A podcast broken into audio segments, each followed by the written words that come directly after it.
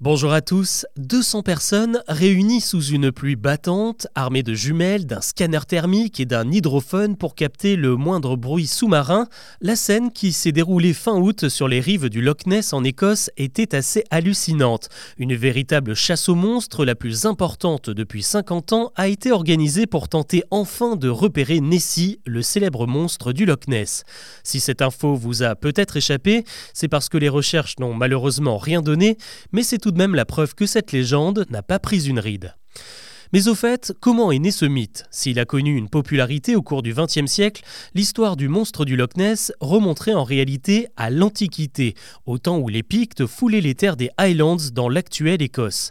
Les Pictes étaient d'excellents artisans et pratiquaient notamment la gravure sur pierre pour décrire leur quotidien mais aussi leurs légendes, et sur certaines de leurs œuvres apparaissaient parfois des bêtes gigantesques affublées de nageoires. Plusieurs centaines d'années plus tard, en l'an 565, un moine irlandais venu évangéliser la région disait avoir été attaqué par un terrible monstre sorti d'un lac qui aurait dévoré plusieurs de ses compagnons, un drame qui a donné le premier témoignage écrit attestant de la présence d'une créature dans la région.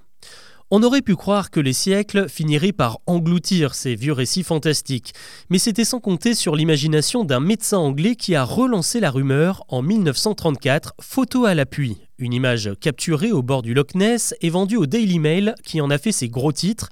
L'info a même été partagée par la presse étrangère. Alors évidemment il s'agissait d'un canular, mais cela a suffi à donner un second souffle au mythe. Depuis, le Loch Ness n'a jamais cessé d'attirer les curieux qui ont baptisé le monstre Nessie et tenté de le débusquer. À ce jour, 11 000 signalements de la bête ont été enregistrés et on organise très régulièrement des campagnes de recherche pour enfin l'exposer au grand jour.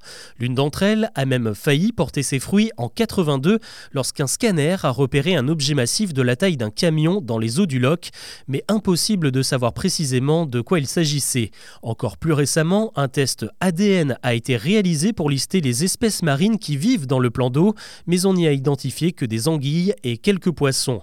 Plus de 2000 ans après son premier signalement, le monstre du Loch Ness est toujours insaisissable. Ce qui est beaucoup plus concret en revanche, ce sont les sommes astronomiques que sa légende génère grâce au tourisme plus de 54 millions de dollars chaque année selon les chiffres de la presse locale.